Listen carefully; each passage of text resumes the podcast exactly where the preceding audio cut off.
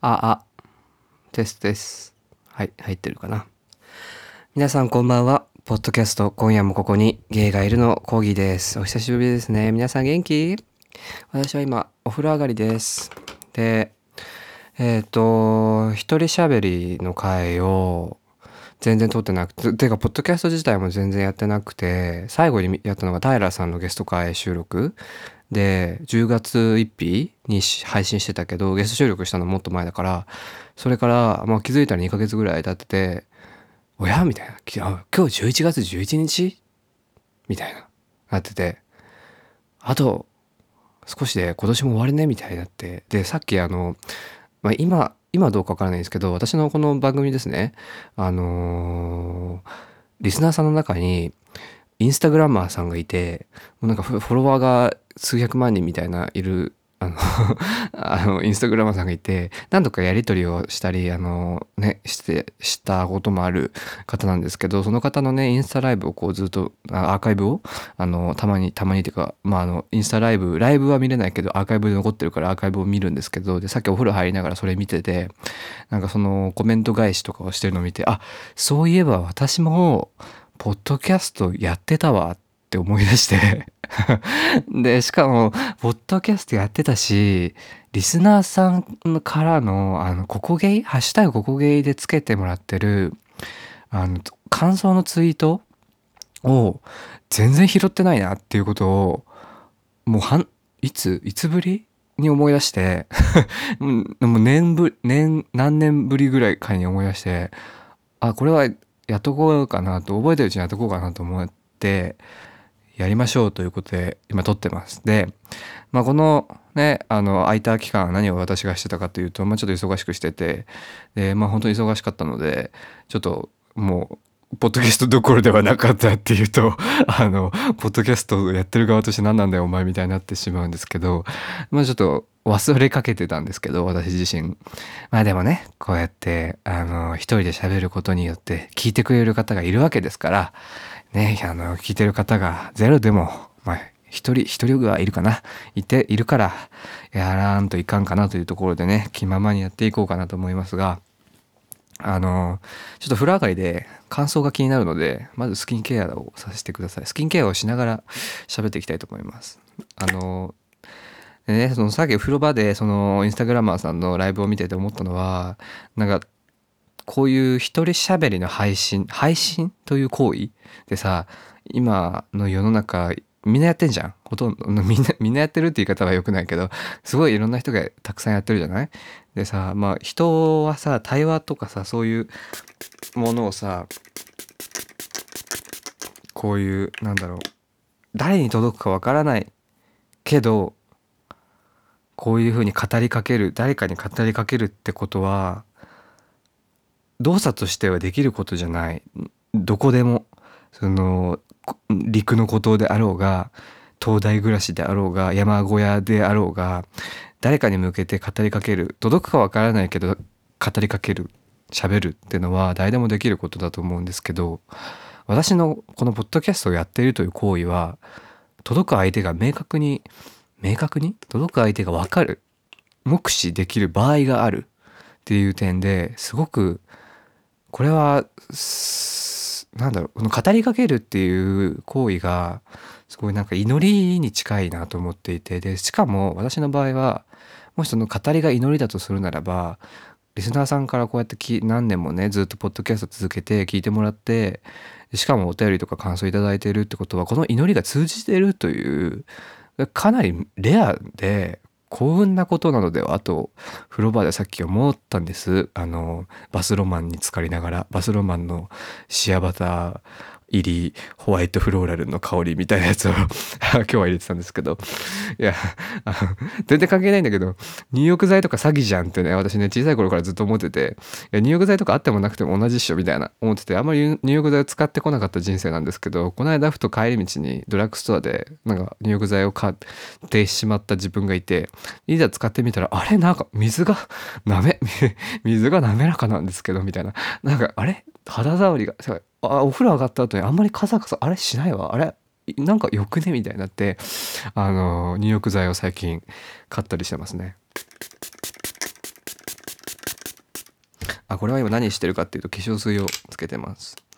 でこういうことをしてるとあのスキンケアなんか前モッチェリンダさんをゲストにお迎えした時に多分配信はしてないんで配信あの時の配信は、えー、3時間ぐらいお話しして1時間分ぐらい削った気がするのでえっと多分載ってないと思うんですけどモッチェリンダさんに「スキンケアは何されてるんですか?」とか質問されていや本当にそういう質問されると困って っていうのもあの全然何も気にしてないんですよ私。スキンケアとか。で使ってるのも本当にドラッグストアで買える安いものしか使ってないので。あの化粧水はハトムギ化粧水をあのボトルのキャップあるじゃん？あれを100均のスプレーに変えのボトルのスプレー部分に取り替えてあの化粧水スプレーでできるようにしてるのをやってでその後今から化粧水つけたらうんとね今はこれはね人からもらったやつなんだよな。豆乳イソフラボンオールインワンジェル高保湿タイプっていうこれ一つでなんか美容液かつクリーム OK みたいなよくわからんけどやつをこれ人からもらったので友達からもらったんで使ってるんですけどなかなか使い切れない。あでもあいやあ今触ったらでもそこがやっとそこに触れた。やっと使い切る。なんかさ友達からこういうのもらうとさ使い切らないともったいない感じがするじゃない？いくら肌に合わ合わないだろうと思うなんか多分ねあんまり肌に合ってないんだよねこれ。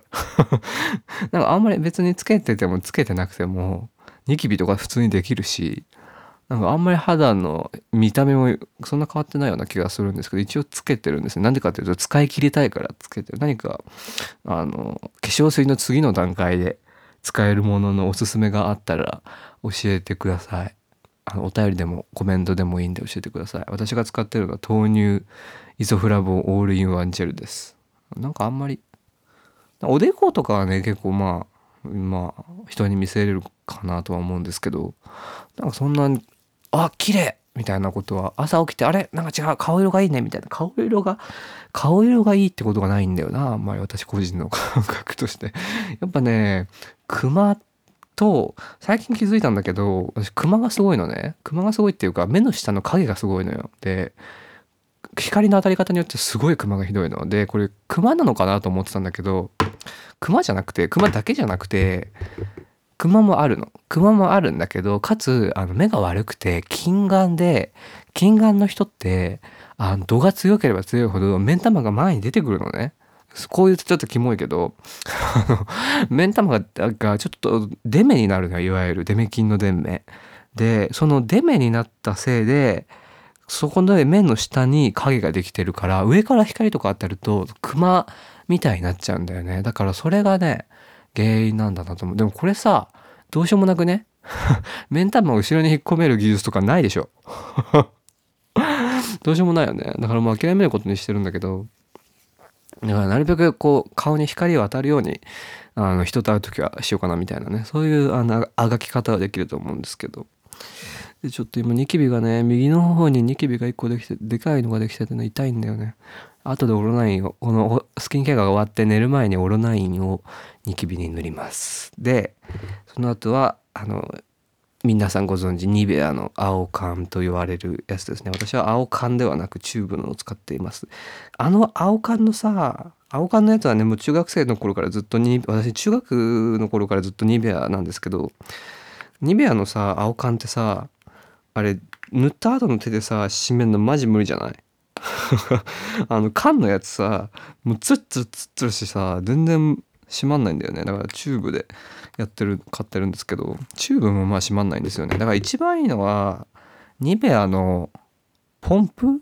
ニベアの青缶のポンプタイプが出てほしいなとはちょっと思うな。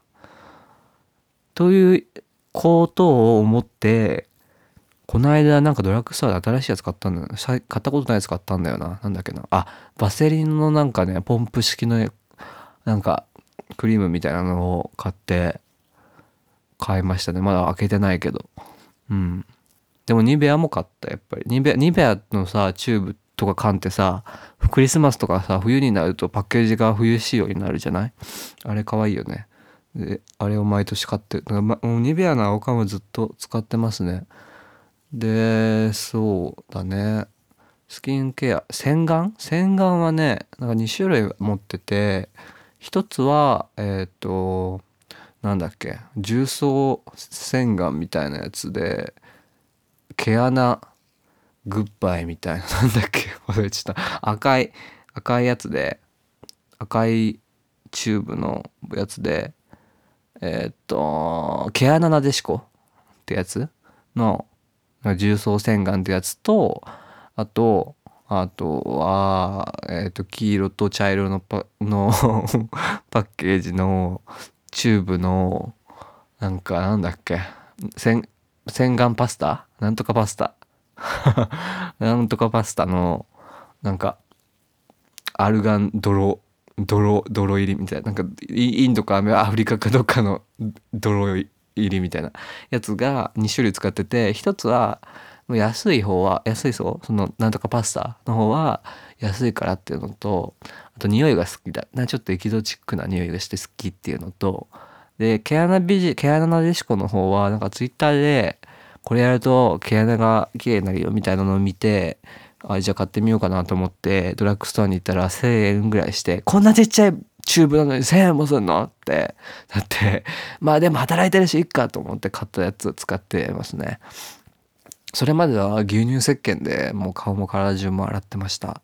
まあ、牛乳石鹸は牛乳石鹸でいいんだけどさなんかこうやっぱりなんていうの自分のためにお金を使うっていう行為が私はあんまり上手じゃなくてあのこんなものを使っていいんですかみたいな気持ちがいつも発生して買い物とかをねすごくこうためらってしまうあの人柄なんだなというのをね最近自覚し始めてでも自分にお金を使ってあげないなら何のためにお金を得ているのみたいな話じゃん？ね。だからまず自分がいいと思うものをまだ私は知らあんまりよくたくさん知らないからでそれを自分がいいと思うものを使ったり買うためにはまず使ってみなければいけない買ってみなければいけないいわゆるトライだな。トライアンドエラーをしなければいけないということが分かり始めたマイレボリューションということでまあ最近はいろんなものを買ったりして試してみたりしてますね。そう、ピアスも開けたんですよ。私のね、ツイッターとかインスタグラムあ、インスタグラムのね、アカウントをね、復活させました。確か2年前ぐらいにインスタグラムのアカウントを消しちゃったんですけど、もう一回新しく作り直したので、あの、もし聞いてる方でインスタやってる方がいたら、ぜひフォローしてみてください。最新の私の顔とか載ってると思います。ピアス開けたからね、嬉しくなっちゃってね、自撮りとかそういうね、醜悪な、あの、醜悪な行為をしてるんですよね最近ね。まあいいじゃんと思って。ピアスねピアス開けたのそう。あのー、仕事帰りに金曜日かな？金曜日か木曜日にあもうなんかほんと疲れたと思って。ほんと疲れたなと思って電車乗って。であの乗り換え駅で降りて、ね、乗り換え駅が結構でかいのね。で乗り換え駅でかくて皮膚科が駅駅前にあってでなんかピアスもやピアスの穴開けもやってますみたいながあってあなんかピアス開けようかなと思って で皮膚科行ってみたらで当日予約なしでも「この場で開けてもらえますか?」って聞いたら「あ全然開けれますよ」って言われて「成人ですか?」って聞かれて「あ成人です」って言って「じゃあ OK です」って言われて「成人じゃないといけないんだ」みたいな そこで新しい気づきがあったんですけどそうそれでまあその場の勢いとまあ勢いではないけどまあなんかある種特にためらいもなくフラッとポツンと開けてもらいましたね。ピアスピアスいいですよ。なんか自分の体になんか埋め込まれているというなんかさ身につける腕腕時計とか服とかって身につけるものだけどさもうピアスとかって身に刺すものじゃない？だからねすごくこうなんだろう。まあちょっと強くなった気がするっていうのもあるしやっぱこうほらイニシエーションとしてあの通過儀礼としてそういうピアス開けたりさタトゥー入れたりしてたじゃない？文化的に。そういうのもあの他のね民族とかね部族とかであるじゃない？そういうの文化として。そういうのはさ言ってみると意外とねなんかこう気持ちが変わるね。あと自分の見た目がちょっと好きになったかなっていうのはピアスを開けてみての実感ですね。であと1週間くらいでファーストピアス一番最初のピアスって1ヶ月間ずっとつけっぱなしにしてなきゃいけないらしくてであと1週間ぐらいで外していいのかな？でもあの信頼できる私のお友達サクさん。この番組にも何度か出て出ていただいてますけどサクさんがあのファーストピアスは3ヶ月ぐらいはつけっぱの方があの穴塞がってあほど。失礼マイクが倒れました。3ヶ月ぐらいつけっぱなしの方があの穴が塞がんなくていいっすよみたいな。私一回失敗しましたみたいなことを教えてくれて。じゃあちょっと様子見かなみたいな感じはあるんだけどネットであの太めのセカンドピアス向けってやつがあったのでそれを買ったのであと1週間くらいしたら今のファーストピアスを外してそのセカンドピアスをつけようかななんて思ってます。はいスキンケア終わり。そう。好きあのねファーストピアスはなんか選べて皮膚科でなんかキラキラしてるやつとかあったんだけどえー、男性なんか男性女性はあんまり聞かない聞かれななんか別の病院だと聞かれるみたいだけどなんかなんだっけな。えっ、ー、とゴールドクリスタルなんかシルバープラチナ？みたいな。シルバー？で丸とか四角とかあって。でえでどれがいいですかね？みたいなことをあの皮膚科の看護師さんお姉さんに聞いてなんかうんそうですね。まああのどれもまんべんなく選ばれますけどまあ、あのキラキラしてるやつだとやっぱキラキラ目立っちゃうんでキラキラしちゃいますねって言われて その通りだなと思って。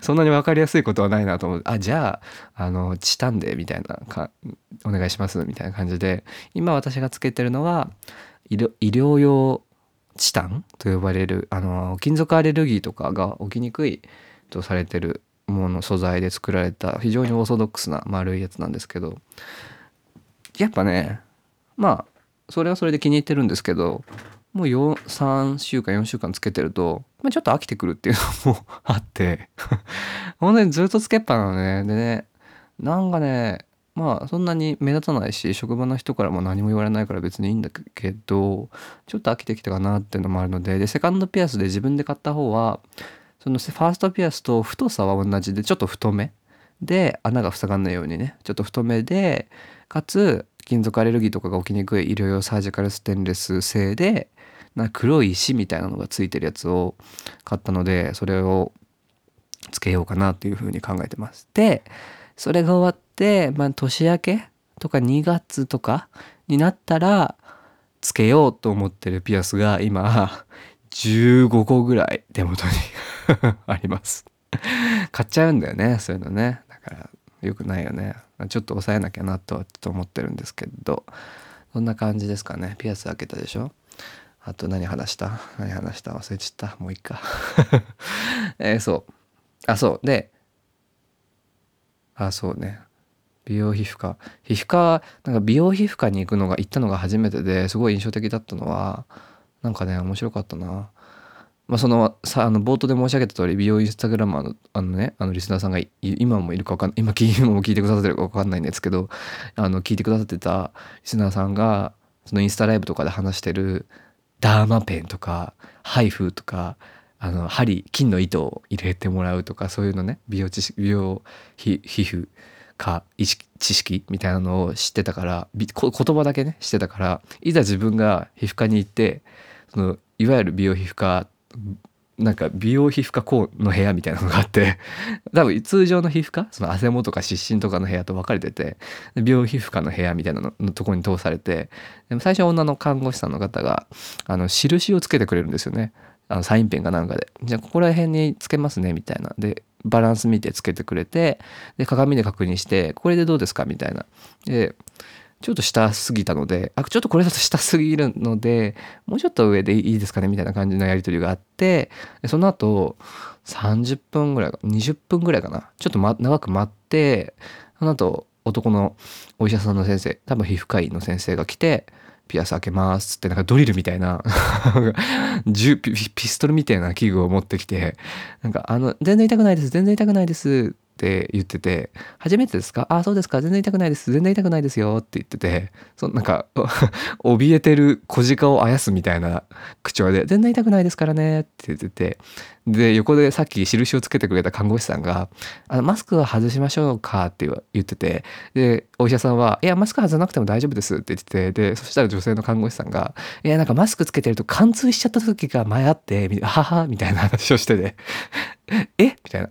でもお医者さんは、あ、いい、全然、いや、いや、そんなことはないと思うけど、いや、大丈夫です、みたいな感じで、え、いえ、え、みたいな、私としては。え、マスク外しますけど、なんなら、みたいな感じで、でも、まあ、つけたまんまやってもらってて、で、その銃みたいなのを 銃みたいなのを耳たぶに当てられて、仕事帰りだからスーツみたいな格好、ワイシャツの格好してて、その銃みたいなのを、あの、耳たぶに当てられて、あ、全然痛くないですからね、痛くないですからね、はい、今痛くないです、今痛くないです、今痛くないです、痛くないです、はい、行きます、ドンみたいな。だ痛いと思わせるタイミングを作らせない意気込みがすごかったのお医者さんの。なんかいつ来るかわからないじゃんこっちとしては。だから多分構えるんだろうなっていう痛さを構えるだろうなっていう配慮があったんだと思うんだけどなんかこうはい、痛くないですからね。今も痛くないです。今も痛くないですよ。って、この、この期間ずっと、その銃はずっと耳たぶに当たってるのね。ね。はい、全然痛くないです。全然痛くないです。今も痛くないですよ。はい、まだ痛くないです。行きます。ドンみたいな。急に急に痛みがズドンみたいな。け、まあ、そんなにものすごく、もう涙が出るほど痛いというわけではないけど、まあ、転んだ時の痛さぐらい。大人になるとさ、大人になるとまだ、私大人って言っていいかまだわかんないけど、大人になるとあんま転ばないじゃん。だから転んだ時の痛さと同じぐらいの痛さなんだけど、ジュワッっていう感じは、ドンっていう勢いと、ジュワッっていう痛みは耳たぶんに感じて、で、おうって私はちっちゃく言っちゃったんですね。で、おうって言って、じゃあ次行きますねっつって肩が両方の耳をやってもらったっていう流れだったんですけどあのピアス開けてる間ずっとあのその美容皮膚科の部屋みたいな小部屋で流れてた音楽があのアデルの新曲「Easy on Me」とリルリルナズ X のあのモンテーロでしたね。すごくクイアな美容皮膚科だなと思ってあのちょっと笑っちゃったんですけどあのアデルとリルナズ X がずっと流れててなんか面白い場所だなと思いながらピアスを開けてもらいました。はい。そんなとこかな近況報告は。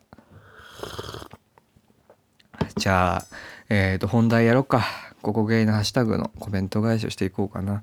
スキンケアをしたのでメガネをつけます。メガネも買わなきゃいけないんですよね。このメガネね、高校生の時から使ってるメガネね、もうね、なんか表面のコーティングみたいなのがね、なんかあの雨の雨上がりの駐車場みたいなあのガソリン落ちてるみたいなさ 虹色みたいになってんだよね、ま、メガネのグラスの部分が。なんか俺本来多分もう限界なんだけどずっと使ってるからメガネも買わなきゃいけないんですよね。ということでえっ、とポッドキャスト今夜もここにゲイがいる。今夜もここにゲイがいる。いるよ。大丈夫？みんな聞いてる？今ね一人で聞いてる方も俺がいるぜ。今夜もここにここに俺がゲイがいるぜ。だから一人ぼっちじゃないぜ。というところは伝えていきたい所存ですね。ということで、えー、ここゲイ、えー、ハッシュタグを見ていこう。なんかね、ツイッターを見てると、リプライとかで、あのー、観測いただいてる方もいて、リプライも嬉しい。もちろん嬉しいんで、で、リプライだとね、見逃しちゃうんだよね。私ね、あの、今夜もここにゲイがいるのアカウント、今日口回んねえな。今夜もここにゲイがいるのアカウントね、全然ツイッター見てないんだわ。あの、無作為にフォローして。タイムラインとかも見てなくて、ま、ログインもね、そんなしてないのね。だから、リプライをね、されると、リプライを拾えないことがあるので、もしよければ、ハッシュタグここゲイはつけてくれると、こうやってまとめてみるときに、拾われ、拾い漏れがないと思います。ちょっと今リプライの方から見てくね。で、どこから取り拾ってないのか忘れちゃったし確認もしてないので、純不動で あの、上から拾ってこうかな。多分コメントから拾ってった方がいいよな、多分な。で、その後ハッシュタグここで拾った方がいいよな。ちょっと待って、お茶飲まして。あ、で、ちょっと編集、今回編集する余裕と時間がないので、ちょっとこのまま垂れ流すので、いつもの音楽とか多分つかない、このままアップロードするので、いろんな雑音が入ってるかもしれませんが、一応、あの、ご勘弁くださいということで。えー、っと、はい。あ、飲んでるのはほうじ茶です。ほうじ茶ってなんか鉄分が入ってて体にいいらしい。最近知った。ラジオで言ってた。はい。何の話？みたいなああ。はい。えー、っと。あ、もちりんださんがちょっとま、鼻かんでいい？ごめんね。ちょっと待って。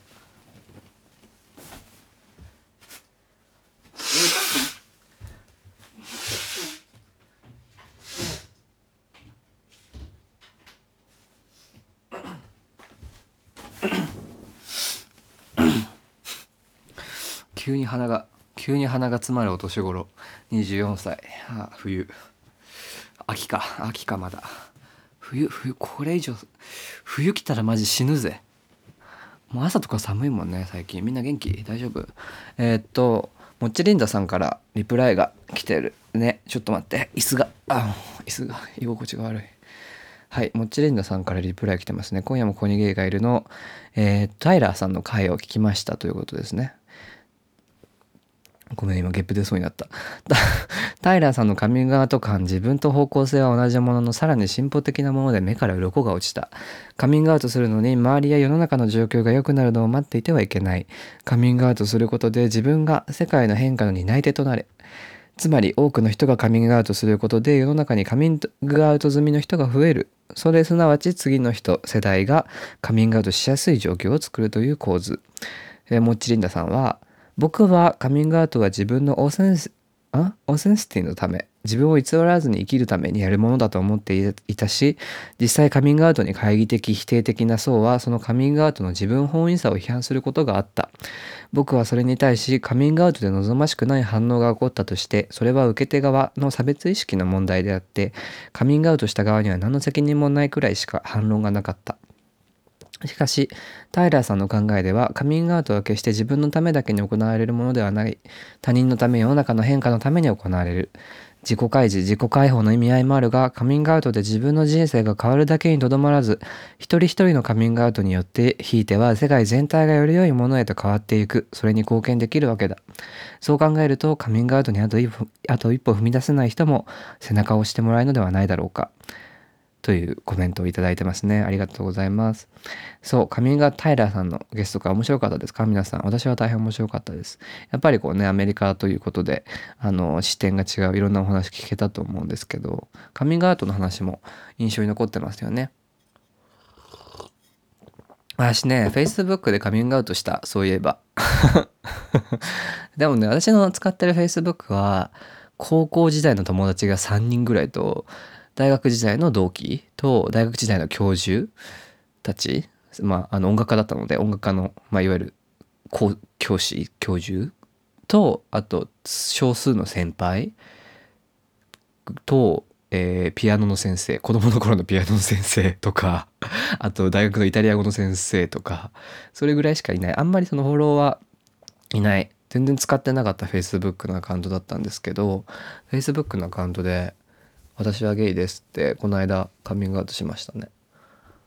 うん、ああと海外の友達？ブラジルとかあのカナダに住んでる友達とかドイツに住んでる友達とかが Facebook 使ってるよく使ってるからあとエクアドルに住んでる友達とかが使ってるからその人たちとよく連絡取ったりするために Facebook 使っててでそこで自分はゲイですっていうのをカミングアウトしましたねそういえば。うん、だからまあ前よりも私が私がゲイでいるゲイであるってことを知ってる人数は増えたと思います。だから大学の同期は全員知ったことになるのかな？かな？という、まあ、Facebook やってるやつだけだかな？まあそんな感じですね。まあ大したことじゃないかなっていうあのー、気持ち実感はありますかね。それで何か人生が変わったとかもないしね。やっぱりカミングアウトで人生が変わるのって親じゃないかなっていうのは親とか家族じゃないかなっていうのは思うなっていう実感ですね。まだ父親と母親には言う気は起こってない言う気持ちは湧き上がってきてないですね言う必要もそんなに感じてないですね。まあ、ただなんとなく分かってるんだろうなっていう気持ちもしなくはないですけどうん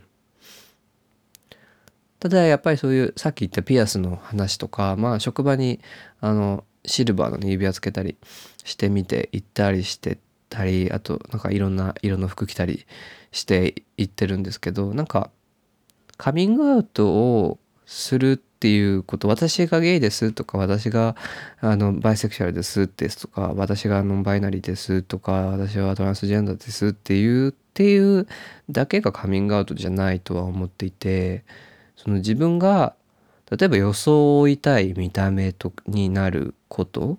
その自分がありたい姿で私以外の人と接すること。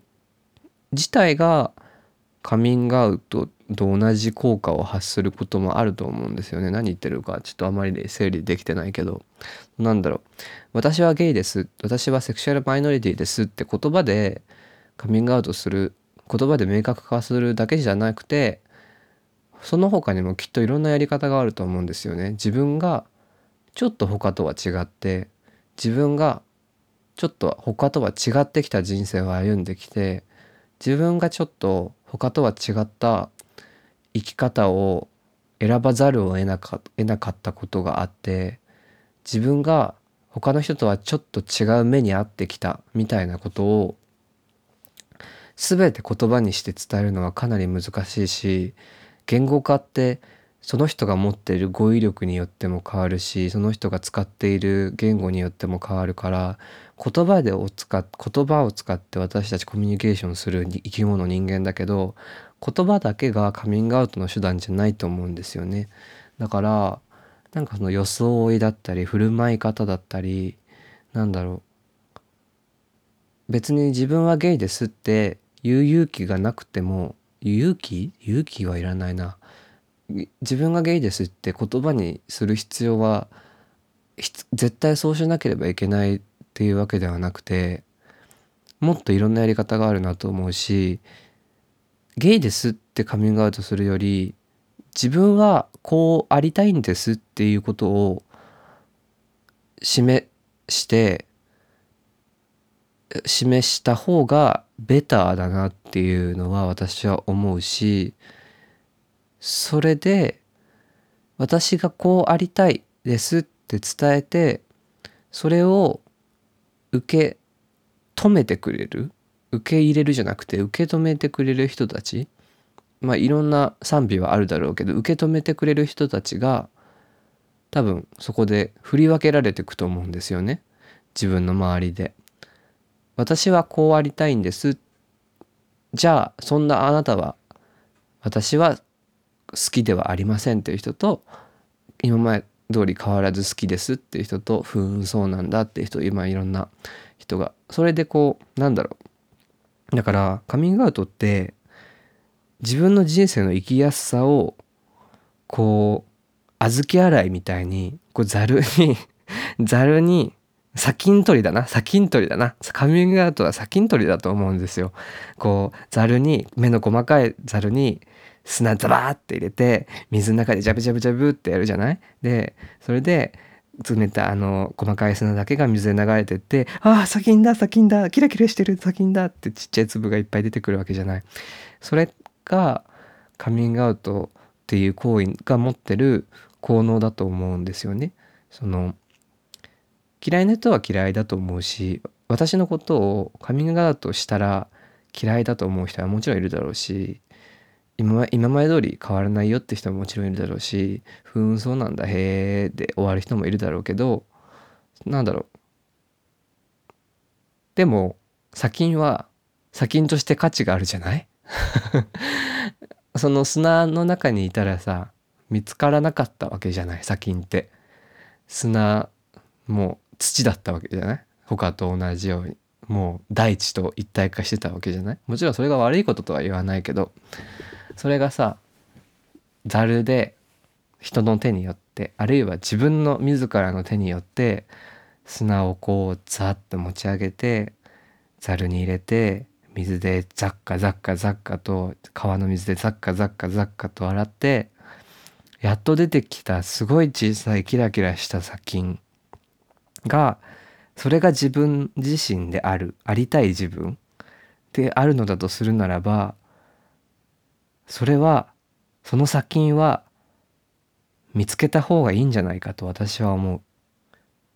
もし自分のなりたい姿その砂金がもう何百ものあまたの中にあまたの砂の中に埋まっていて息苦しかったり砂の中で埋もれてていいのかなとか思ったりあと自分は砂じゃないなって砂粒とかじゃないな自分は砂金なんだなって実感した段階でなるべく早い段階で砂金ですっていうことが明らかになった方が価値が認められていくのかもしれない。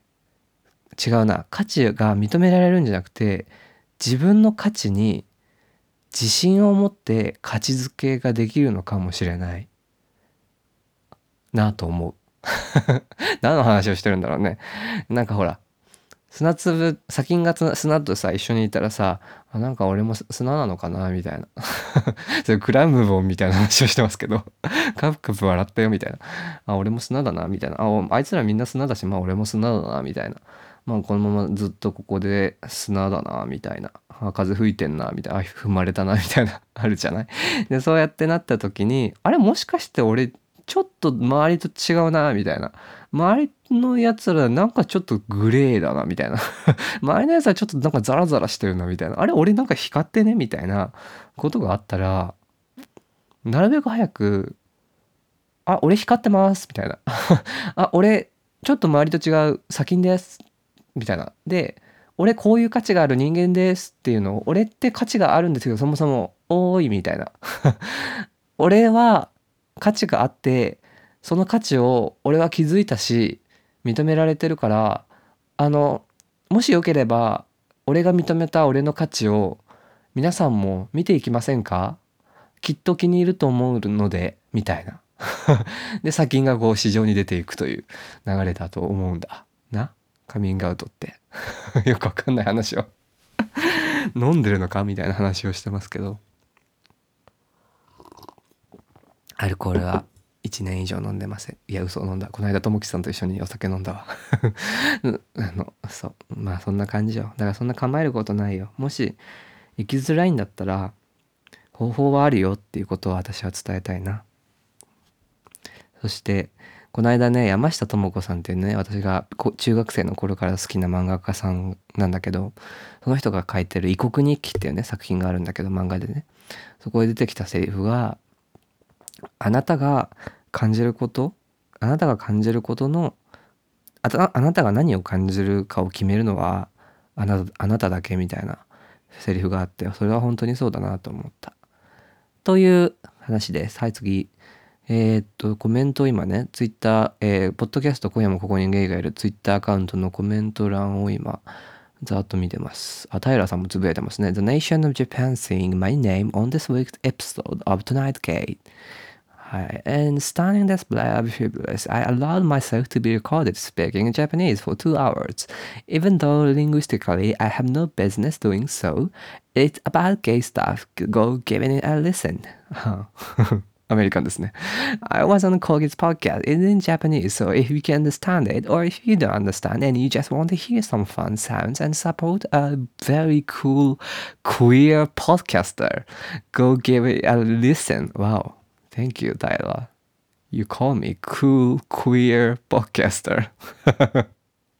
yes, I'm a very, I'm the very, I'm the very cool queer podcaster In Japan. Hello, こんにちは。平さん面白かったな。うん。はい。えっ、ー、と、もっちりんださんコメント来てますね。香水や香りに関する日本語は日本人でも意味がわからないことがあるというようなことをおっしゃっていたと記憶しています。そこにヒントを得て教えている翻訳コースの翻訳課題の一つを香と香木について書かれた記事にしました。今日その課題の授業日です。はあ、すごい。もうチェンダさんの生徒にも私の影響が及んでいるなんて人生とはバタフライエフェクトですね。えー、オラクルカード界の感想も来てますね。オラクルカードちょっと面白かったよね。オラクルカードも、まあ、や、オラクルカードみんなやってみ？この間、ともきさんとね、お酒飲んだ時にね、ともきさんとオラクルカードや、やったっけ？やった？やったよね？やったよね、ともきさん。やったよね？やったよね？うん、そう。まあ、そんな感じかな？コメントはそんな感じ？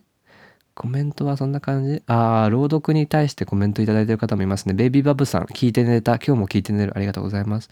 星の王子様とかですね。聞きました。こうあと香水レビューの話。あ、もちりんださんが香水レビューの感想をくれてる。ああ、5位を。もちりんださんが、シャネルのエゴイストを20年以上かけてやっと使い切ったばかり。私エゴイストの悪口言いませんでしたっけ？私なんかエゴイスト使ってるやつの悪口言いませんでしたっけ？なんか言った気がするな。あ、すいません、もちりなさん使ってたんですね。いや、素敵な香りだと思います。はい。あのあはは、あはははっていう。最近はね、香水はあんまり試してないかな。ずっと会社では、あの、ポール・スミスのエクストリームメンをつけてて、かな。休みの日とか、休みの日はあんまつけてないかな。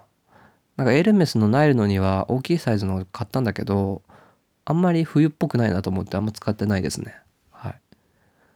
あと、そうですね。あ、ベビー、ベビーバブさんが、コギちゃん最高やんこれって来てますね。星の王子様ね、YouTube にあげてよみたいな、あの、コメントももらったんですけど、星の王子様の朗読 YouTube に上げていいのかな？なんか著作権ってね、営利目的でなければいいらしいのよ。なんかベース的には。だからね、YouTube ってでもさ、広告出るじゃん？で、広告はさ、Google、YouTube 社、Google 社に、の収入になるわけじゃない？そしたらサンディグジュペリに収入はいかないじゃない？それってどうなの？っていう話。ちょっと私はあんまりよく分かってないんだけど。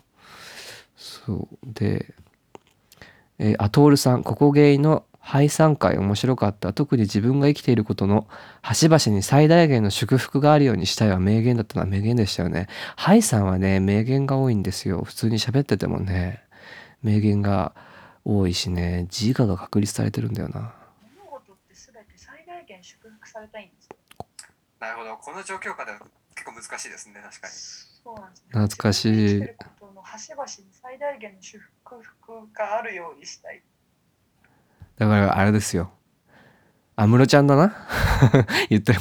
Can you celebrate? ですね。Can you celebrate tonight? ですね。あれは、うん、そう、祝福してきたよね。ミッドサマー。祝福が始まる。ミッドサマー見ました？ネットフリックスで。1ヶ月前ぐらいかな。ね、ネットフリックスでミッドサマー見たら、めっちゃ寝つきよかった。すごいぐっすり寝れた。あれ多分ね、カウンセリング機能あると思う。ミッドサマー。おすすめです。人を選ぶけど。あ、で、ハイさんがツイッターしてくれて。これツイッター遡ってるとどこまでも遡れちゃうな。そんなもんかね。そんなもんかね。あ、じゃあハッシュタグいこう。ハッシュタグ。ハッシュタグは、ここ上で。ハッシュタグ上からいこうか。あ、10月30日にのりぴさんから、えー、コメントいただいてますね。ハッシュタグここゲイで香水の話をしていたので、久々にこういうものを買ってみた。とてもいい香りでテンション上がる。という感じで、ソリアーモという香水の写真を上げてますね。初めて見た。ソリアーモ。オードトワレ。ローズゴールド。へえ。どんな香りなんだろう。あ、リプライに、待って、俺と一緒っていう人、知らない人のリプライがいっぱい出てますね。えー、えー、どんな香りなんだ？ちょっと調べてみよう。ソリアーモ。ローズゴールド。のりぴさん。のりぴさん。のりぴさんすごいフォロワーいっぱいいる方ですよね。ソリアーモ。ソリアーモ。ローズゴールド。あった。ソリアーモ、ローズゴールド。あ、なんかいっぱいいっぱい出てきた。ソリアーム、ローズゴールド、口コミ。カスタマーレビュー。アマゾンのレビューを信用しちゃいけないんだよな。フルーティー。お風呂に入れば匂いが落ちる。プソン選手が好きだから買ったけど、見た目がおしゃれ、匂いが良かった。え、な、ソリアーモって何なの？ソリアーモソリアーム、ローズを、ソリアーモ、ソリアーモって何？野球、なんかサッカー選手の名前っぽいね。ソリアーモって何 ?K1 王者、プロデュース香水なんだ。K1 王者、何？なんていうの？ブソンすいません、ちょっと存じ上げない。ブソンかな ?K、K1 王者、あ、ちょっと振り仮名が振ってないから 漢字が読めない。ブソンかな？竹、竹と、なんだろう？K1 の格闘技ですね。格闘技 K1 の、あ、タケルだった。書いたとは。ブソンじゃねえや。中国皇帝かよみたいな。タケルさんだって、タケル K1。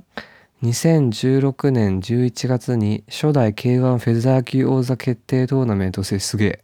2階級制覇を達成したタケルさんがプロデュースした香水がソリアーモらしいですね。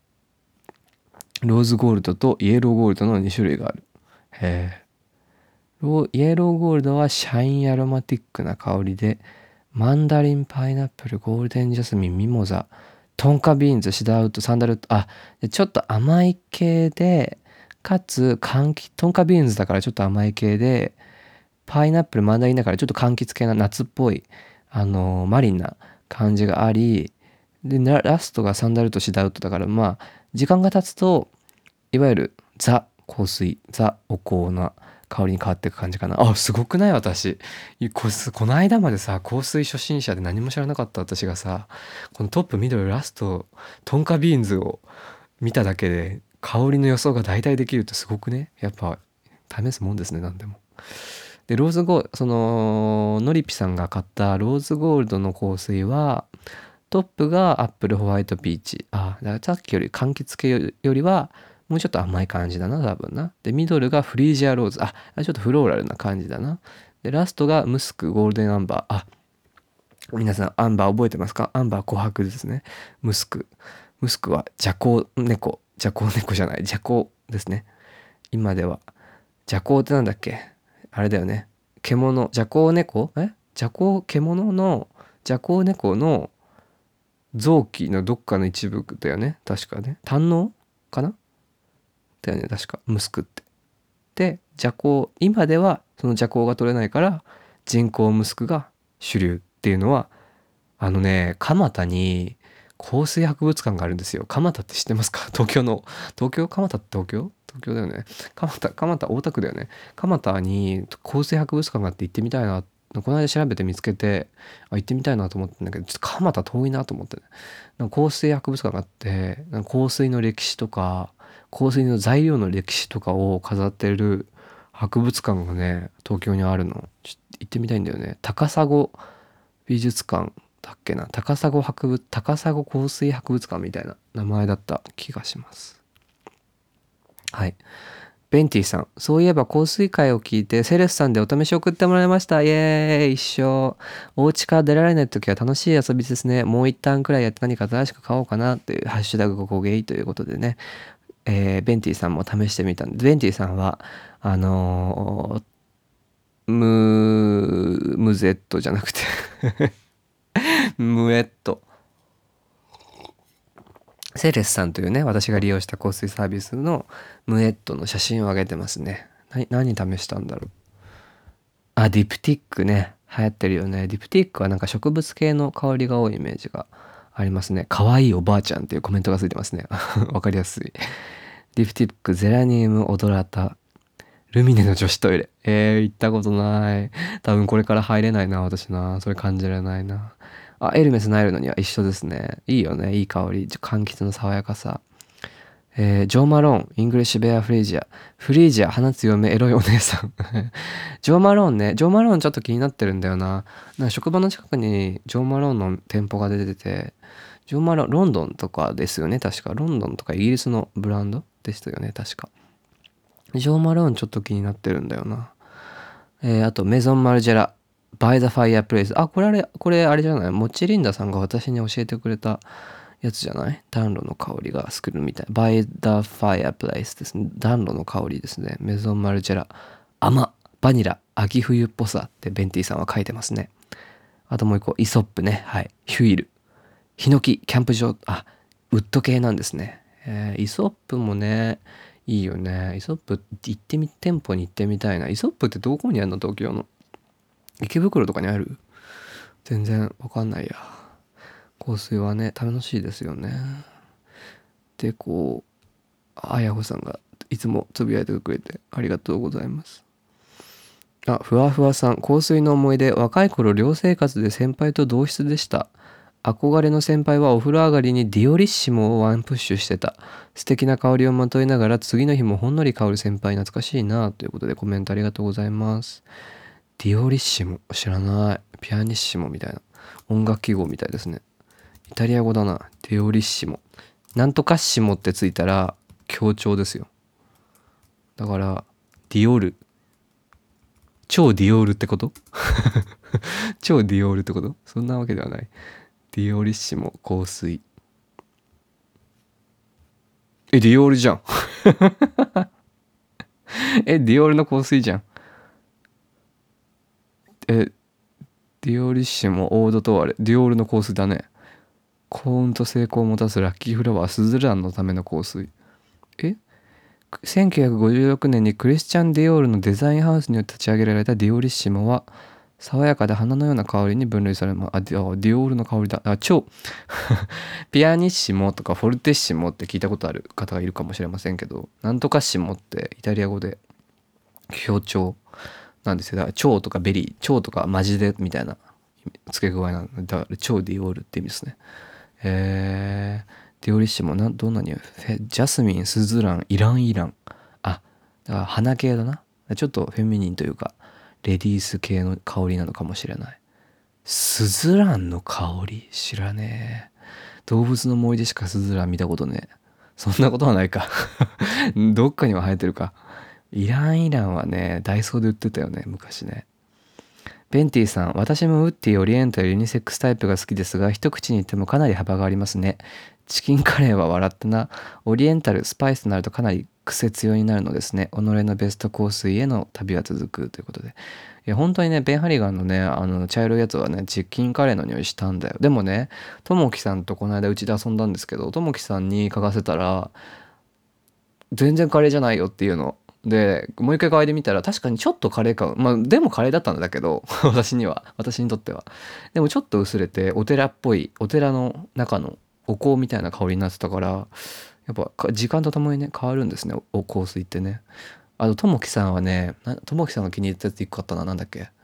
あパチュリ。あのサンタマリアノ・ヴェルダのパチュリをともきさんが気に入って「これもらっていい?」って言って持ち帰っていきましたね。いいよっつって。ぜひともきさんも今頃本本物のボトルを私が私があげればいいの？クリスマスプレゼントあげればいいのかな？香水香水ってねやっぱり好き好みがあるからなかなかプレゼントってするとやはり難しくなりますよね。えーベンティさん、えー123夜配置は香水会。海大印象をパッと言語化できてしかもそれが私みたいに詳しくない人間にも伝わりやすい言葉で〇〇って何ググるもちょくちょく挟みつつ最後にサイトの説明と照らし合わせてなるほどとなったり聞いていて一緒に勉強してるみたいでとても楽しいありがとうございます。私の好きなペンハリガンこれはカレーです。出たパチュリ、キンカムで言うとこのチタタプチタタプですね。チタタプ、チタタプ、チタタプ。キンカムのさ、キンカムの最後見た？みんな。読んだ？最後ね、ちょっとキンカム、ゴールデン、ゴールデンカムイの話はここでしません。ネタバレしそうだから。ゴールデンカムイはマジでいいから、もう無料、無料配信期間終わっちゃったかな。マジでみんな読んだ方がいい。ゴールデンカムイはいいぞ。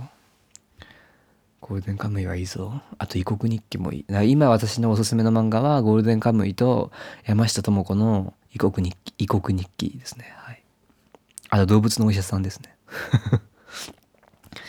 はい。で、ベンティさん来て、あやほさんから来て、えー、ベンティさん120夜拝聴。新宿のフィンカさんで推しの香水を作りに行ったことがありますがあそういう場所もあるんですね。フィンカ今のこの状況だとネットで試せるセレスさんいいですね。開封配信私も楽しかったです。ペンハリガンの表現がエッチでした。ナイルの庭は前に漫画に出てきて気になりドンキに鍵に行ったことがあってその時は何か思ってたのと違うと思って帰ってしまったのですがあの頃は香水よく知らないお子ちゃまだったので今改めて嗅いでみたいです。私もユニセックスな香りが好きでサイトを見たら気になっていた香りもあったのでお試しで取り寄せてみようと思います。っていうのがさっきの取り寄せてみた結果ですね、うん、漫画。へえナイルの庭が出てくる漫画。何の漫画だろう。あえーたかしさんもハッシュタグココゲイでセレスさんの香水を試されて試してみたというツイートをしてくれてますね。ありがとうございます。何試したんだろう。アクア・ディ・パルマ。アランチャ・ディ・カプリ。あなんかイタリアですね。エルメス・リシノには。あ私が言ったやつね。ラルチザン・パフュームイストワールド・オランジェ。オランジェだからオレンジ系柑橘系かな。エルメス・ナイルのには私が言ったやつだね。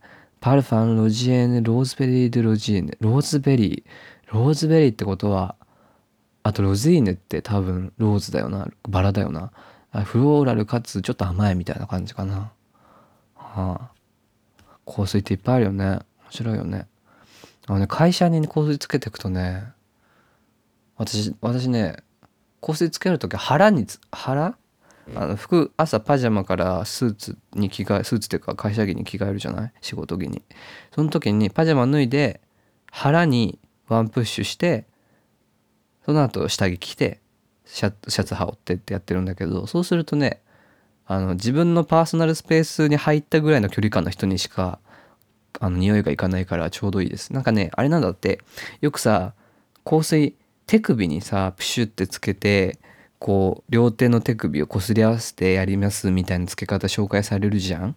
あれって香水の匂いを主張したい時にああした方がいいらしくて。でだからそれすなわち香水の匂いが目立ってしまうっていうなんだってだからなんかね膝の裏とかあと腹とかその服で隠れる部分に香水をつけるとその自分にすごい近い距離にいる人とかにしかああの匂いが感じられなくてその迷惑にもならないっていう風なハックを聞きました。はい、香水マイスターみたいな話をしてますね。えー、ハッシュタグここゲイでツイートを見ています。えー、過去に。8月とか懐かしい。いつ？なんかもう全然記憶ないんだよな。過去。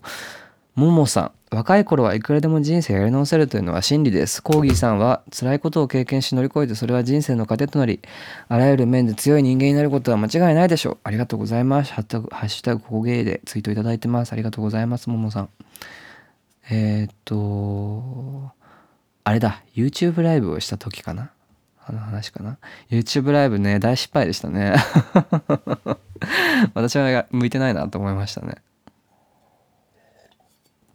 あでもインスタライブはちょっとやってみたいっていう気持ちがあって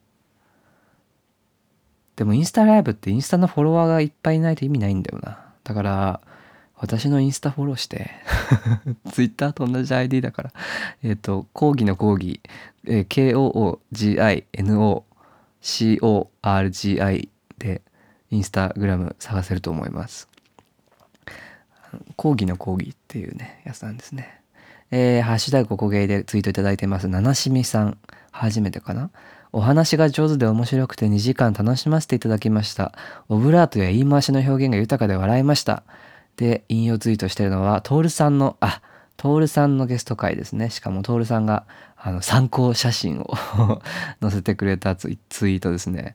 このさサンフランシスコのレザーのさフェスに出た時のさトールさんのかっこやばいね。これやばいね。このタトゥーはタトゥーシールですって確認しちゃいましたけど思わず私。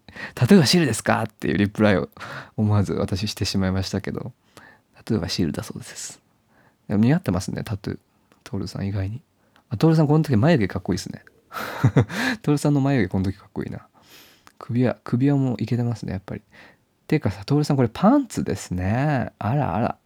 パンツで路上に出るなんてそんなあらあらおてんばじゃりんこチエだわじゃりんこチエ知ってる人がいるんだろうかっていう。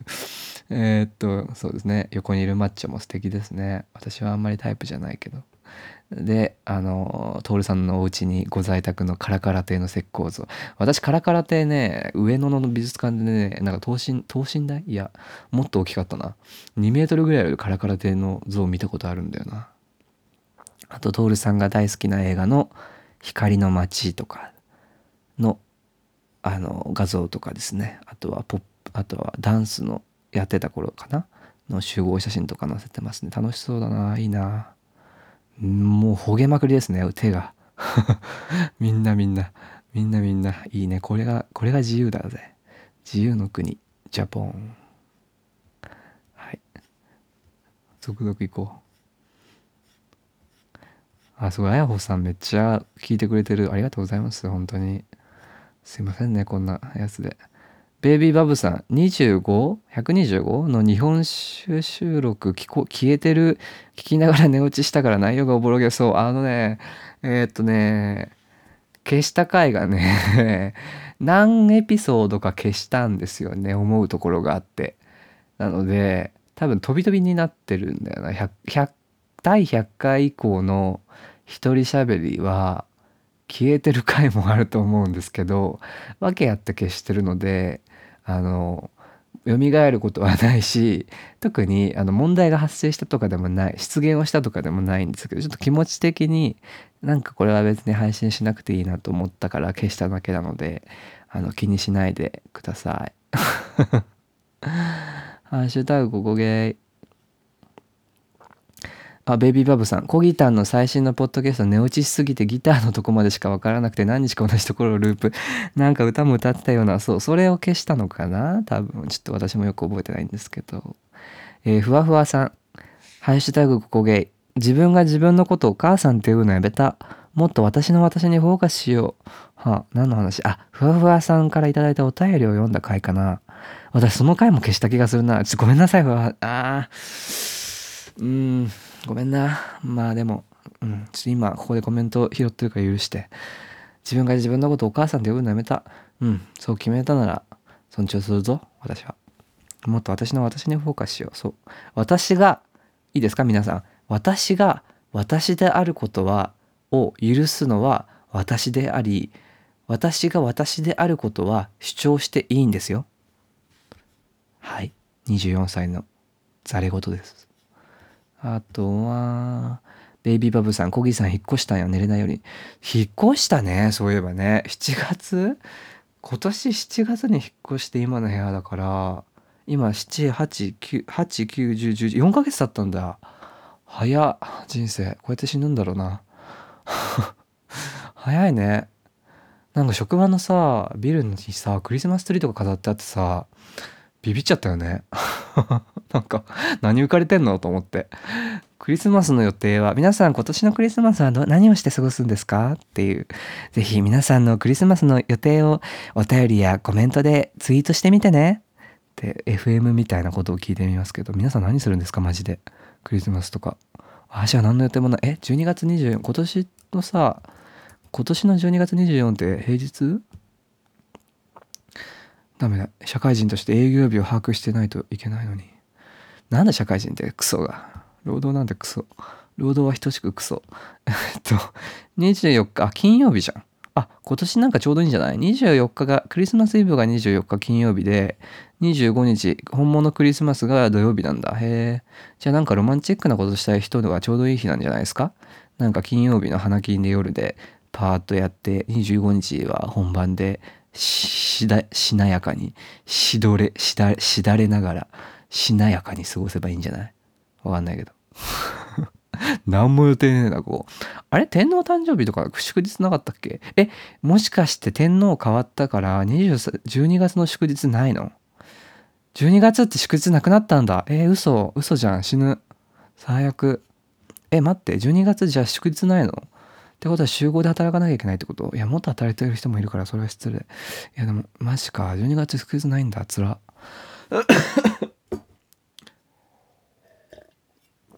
えー、12月祝日ないんだ。つら。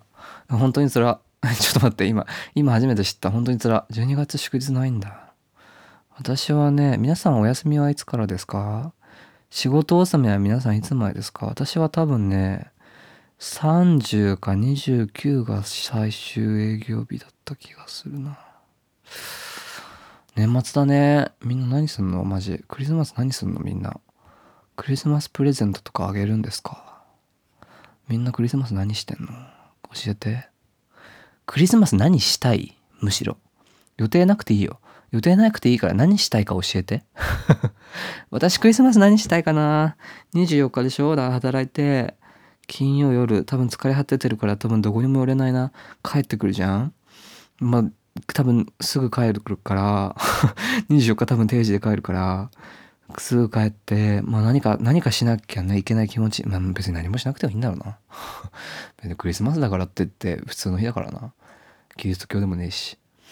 なんか美味しいものでも食べるんでしょうね。で、多分土曜日は目覚ましをかけずに寝るかな。うん きっとね、もっといろんな過ごし方があると思うので、ぜひリスナーさんのクリスマスの過ごし方とか、なんかクリスマスの思い出とかあったら、ぜひ番組までお便りとか、ツイッターでハッシュタグココゲーをつけてコメントしてみてください。はい。えー、7月、たかしさん、あ、初めての方かな。あ、たかしさん、ツイッターアイコンが顔写真だ。男前じゃん。男前じゃん。私好きな顔してる何目線みたいな。えー私すごいタイプな顔してますね高橋さん。37歳三重在住オープンなゲイ。旦那と順旦那持ちかって何の話をしてるんだ。旦那と17年だって。そうですか。ちょっと幸せに。安室奈美恵チャーリー・プース後藤龍佐藤読めない。亮太配給 DVD パパラビーツって書いてありますね。チャーリー・プースは私も好きです。張り合う。えー、高橋さんから、えーハッシュタグここゲイで最近本当にポッドキャストばっか聞いてる御殿ラジオここゲイオーバーズさん。すごい。御殿ラジオとオーバーズさんと並ばせていただけるんですか？嬉しい。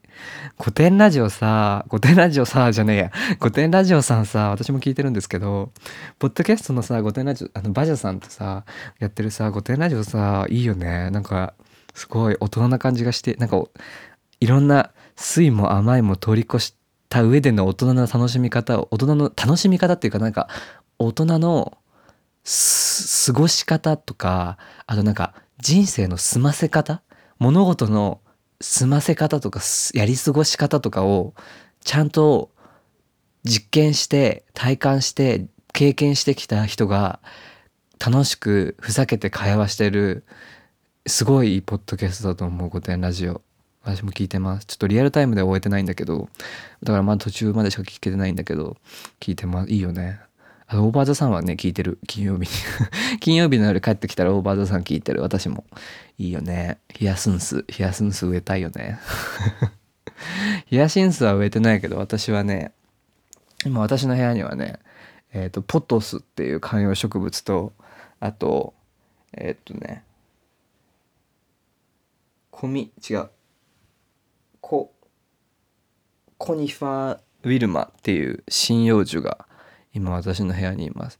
昔は部屋に土置くとか何みたいに思ってたんですけど虫とか湧くじゃん嫌いとか思ってたんだけどなんかね部屋に私人は嫌い人間は嫌いなんですけど部屋に自分以外の息をしている生き物っていうか植物で私にとって無害なものがいるとちょっと安らぐなっていう気持ちがあるなのでなんか大きめのこのもみのなんかねこのコニファー、えーウィルマ？でコニファーって針葉樹のやつでウィルマははそのコニファーのコニファーはえっ、と庭とか街路樹とかに使われるんだけどそれを鉢植えサイズにしたものがウィルマって呼ばれるらしくてだからいわゆる鉢植えちょっと小さめの針葉樹なんですけど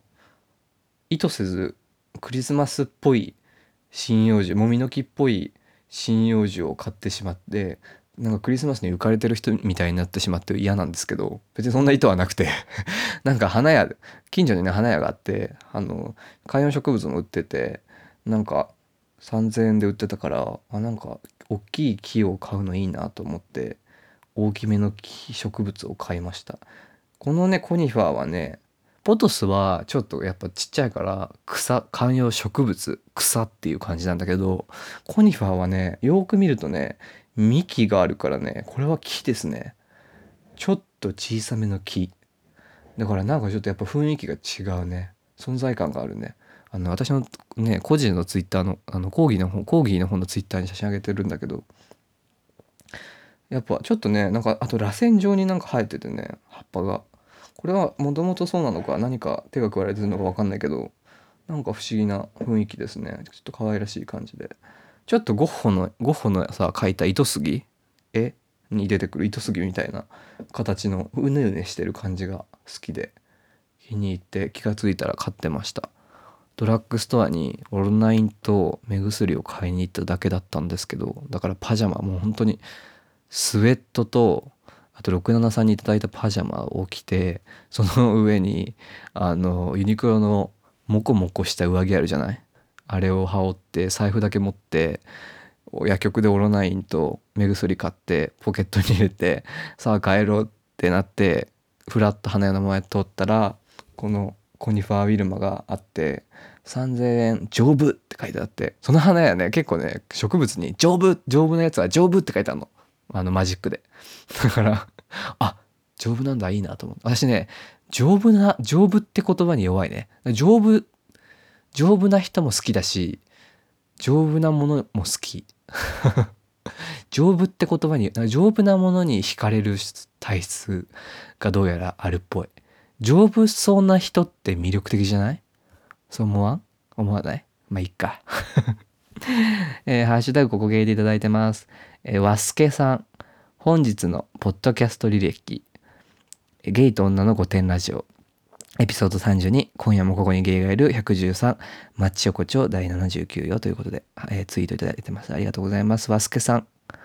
あ、すげえ、ゲイと女の御殿ラジオさん。ちゃんと、ハッシュタグツイートにお礼ツイートとして、してる。偉い。そういうとこやっぱちゃんとしてるよな。見習わなきゃ、見習わなきゃいけないな。全然めんどくさくあってやってないんだよな。あ、サクさん。67さんありがとうございます。棚ぼとだわ。そう、さ67さんからね、サクさんと大輔さんと私に、あの、パワーパフガールズ3人分の T シャツが送られて、送っていただいて、それを私、私が、私経由で、サクさんと大輔さんにお届けしたので、私、サクさんと大輔さんと私は今、それぞれがパワーパフガールズの T シャツを持っているという不思議な状態に あります。サクさんはバターカップです。私はバブルスのシャツですね。引っ越しの時とか着てましたね。で、大輔さんは、あれなんだっけ名前、えっ、と、ブロッサムですね。そう、赤ですね。えっ、と、6月24、ゆうさん、あ、これ読んだかな？ゆうさん。真後ろに彼氏いるのにのろけられるのすごい。自分が彼氏だったら褒められて嬉しいだろうな。あとなんか楽しそう。ハッシュタグこげい。ですね。ありがとうございます。あ、これはスラッシュさんをゲスト会に迎えた回の感想ですね。それは、彼氏がいたやつですね。そうそう、のろけてたやつですね。あ、思い出した思い出したあ。あ、あったね。あったねとか言って。えー、あやほさんもスラッシュさんの回にここゲイ感想いただいてますね。実は未成年だったスラッシュ君に会ったことがある私は聞いてて大人になったねーと親戚のおばちゃんポジ。大好きだった初彼と別れた後ショートカットにして狂ったようにイベントに参加してかっこいい大人に会ってた。今はいい思い出ということで。あありました。私も私もあやほさんに一回会ったことがあるんですよね。そうだね。その時中野でねオフ会したね。でスラッシュさんも来てたね。スラッシュさんあの時19歳とかだったよね確かね。で他のリスナーさんはもうあそこさんとかもいたし高橋さんとかもいたしなんか大人ゲイがいっぱいいてすごいみんな喋るわけよ。すごいみんな喋るしなんか酔ってるしあおすぎさんとかねいて。あいたよね。うん懐かしいね。みんな喋るからさスラッシュさんがすごいでみんな大きいから体が。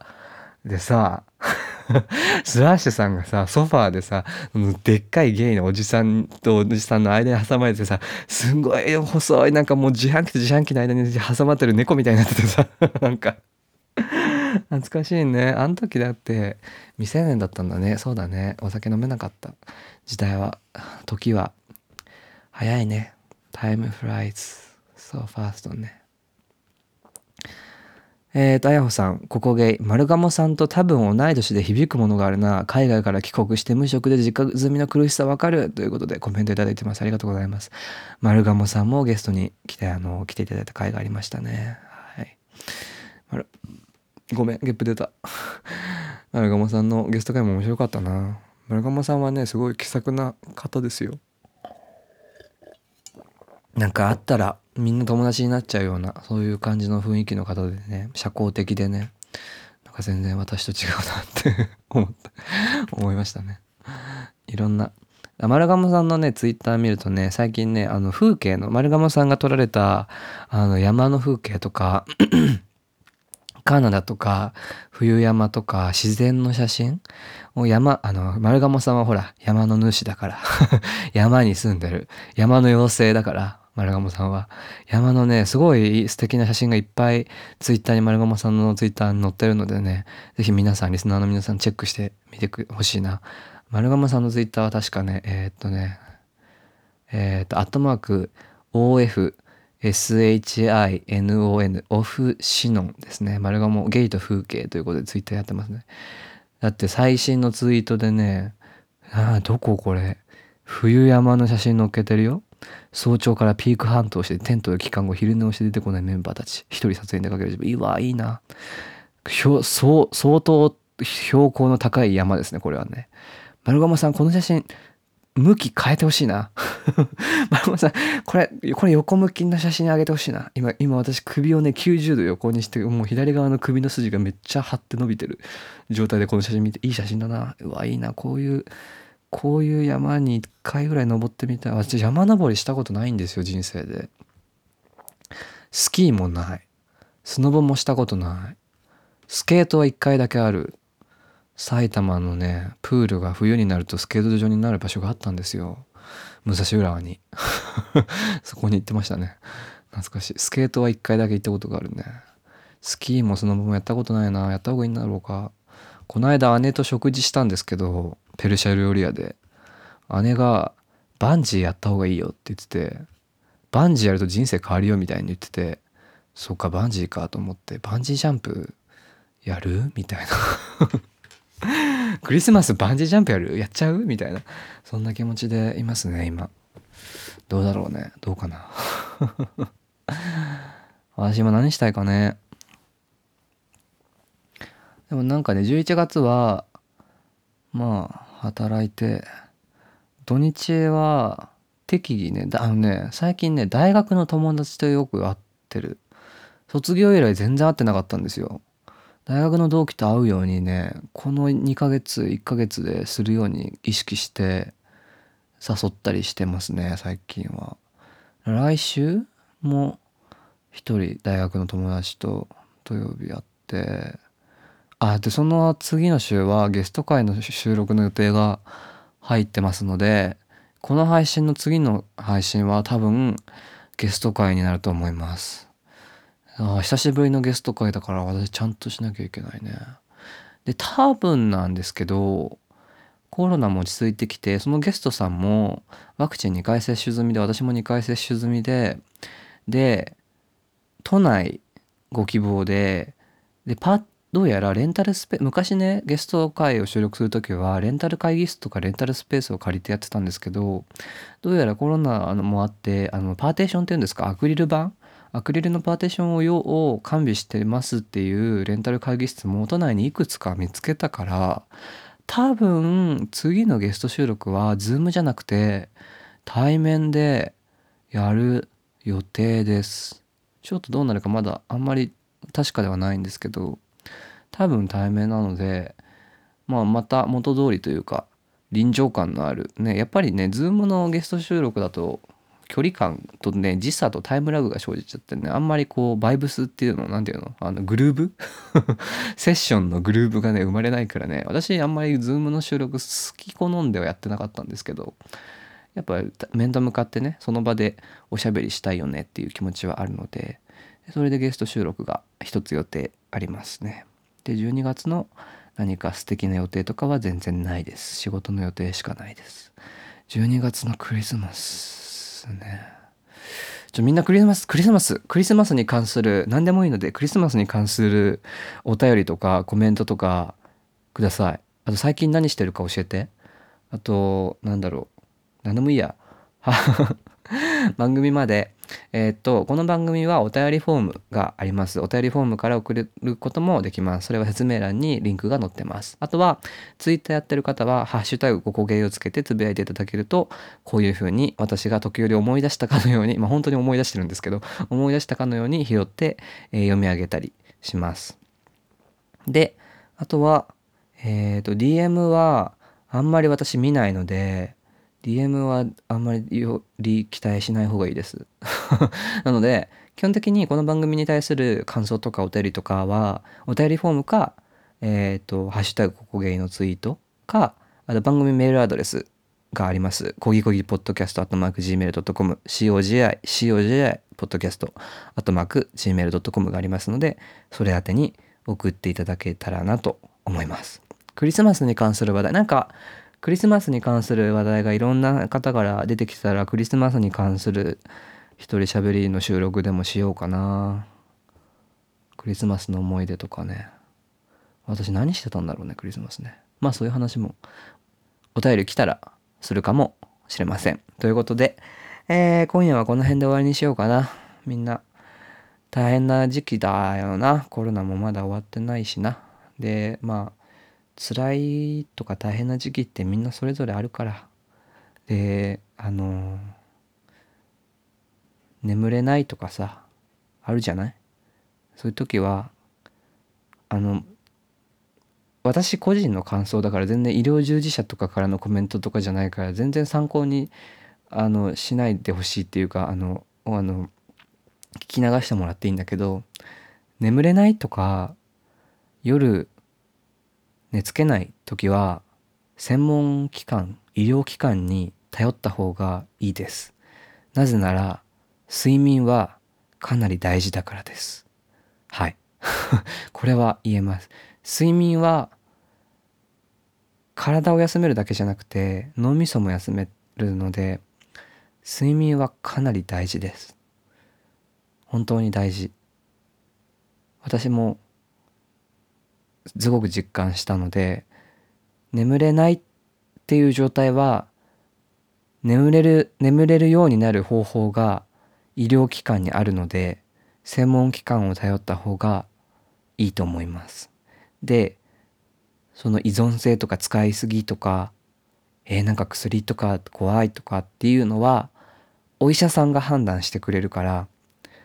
でお医者さんっていうのは専門家だから あなたが悩んでる以上のことを知ってる人であるべきまあそうじゃないお医者さんもいっぱいいるけど世の中にはなんかろくでもない医者もろくでもない専門家もいっぱいいるけどベースとしては前提としてはその道のプロという前提があるからそういう人に対して自分が困ってることを相談することは何も悪いことじゃないからまず行ってみてほしい。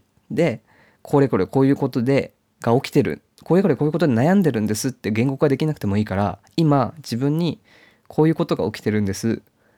でちょっと違和感感じてるとかちょっとこうこうなっちゃっててどうしようか分かんなくなってます。っていうのをお医者さんに伝えたりあとはま専門家に伝えたりすることはとても大事なことだと思います。それはカウンセリングとかそういう形かもしれないしお医者さん診療処方とかそういうことかもしれないしあるいはなんか整体とか心針心なんだっけ鍼灸とかかもしれない。いろんな治療までいかなくてもいろんなトリートメントいろいろんな扱い方っていうものが専門家は持っているのでそれを頼ることは何も悪いことじゃないのでそしてそれに頼った結果あなたが生きやすくなるんだったらそれはその方がいいです。絶対。辛い状態は何か行動することで変えることはできます。ただそんなに簡単に変わらないかもしれないしそんなにすぐに効果がわかる苦しみだばかりじゃないかもしれない。けどやり方はある。この世の中は広いから。で何に頼るのかも何の助けを借りるのかも何何に頼って生きていくのかをもそれも決めるのは決められるのはあなたが持ってる特権だから。大事にしてほしいなって思います。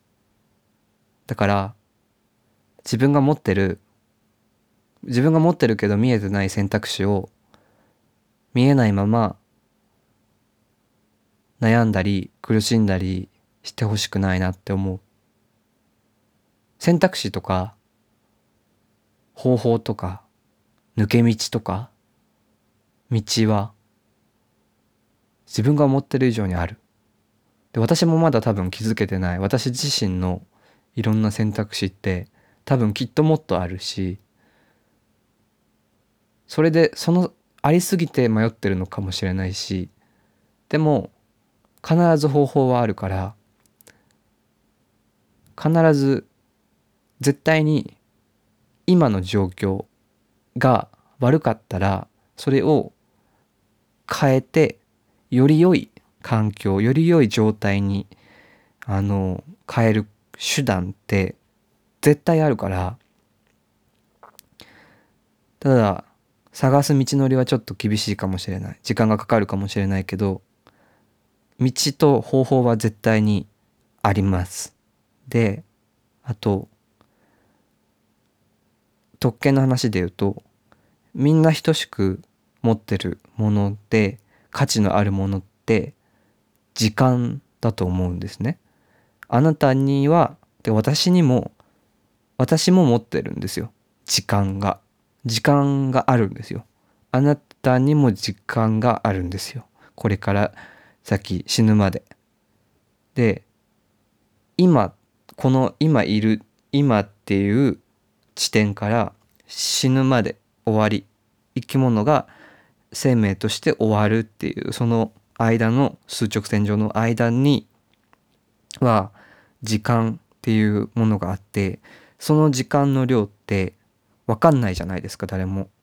あと何年後に死にますって明確に言えるケースってかなりレアじゃない？まあ、癌とかだとなんとなく予想っていうのはできるけどもさ分からないから今あなたがもう誰でも持ってる特権って時間だと思うんですね。だから今の状況がひどい悪い辛い苦しい嫌だな状況な場合それをより良いより自分が楽なよりベターなより安全なより安心できるより心地が良い環境状態にするための時間はあなた持ってると思うんですよ。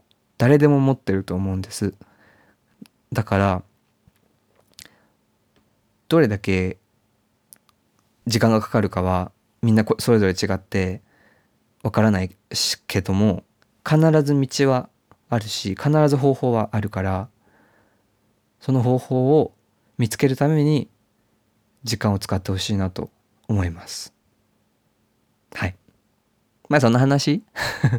そんな話をしてしまいましたけどこれは24歳しか、24年しか生きてない人間が喋ってることなので、何一つまともにしないでください。ということで、えー、ポッドキャスト今夜もここにゲイがあるはこの辺で終わりにしたいと思います。今夜も皆さん良い夜をお過ごしください。えー、ハッシュタグ、ここゲイをつけてツイートしてくれたり、お便りフォームからお便り送ってくれたりしたら、また随時読んでいきます。で、今度はゲスト会です。お楽しみに。ということで、皆さん、それでは今夜はこの辺でおやすみなさい。良い夜を。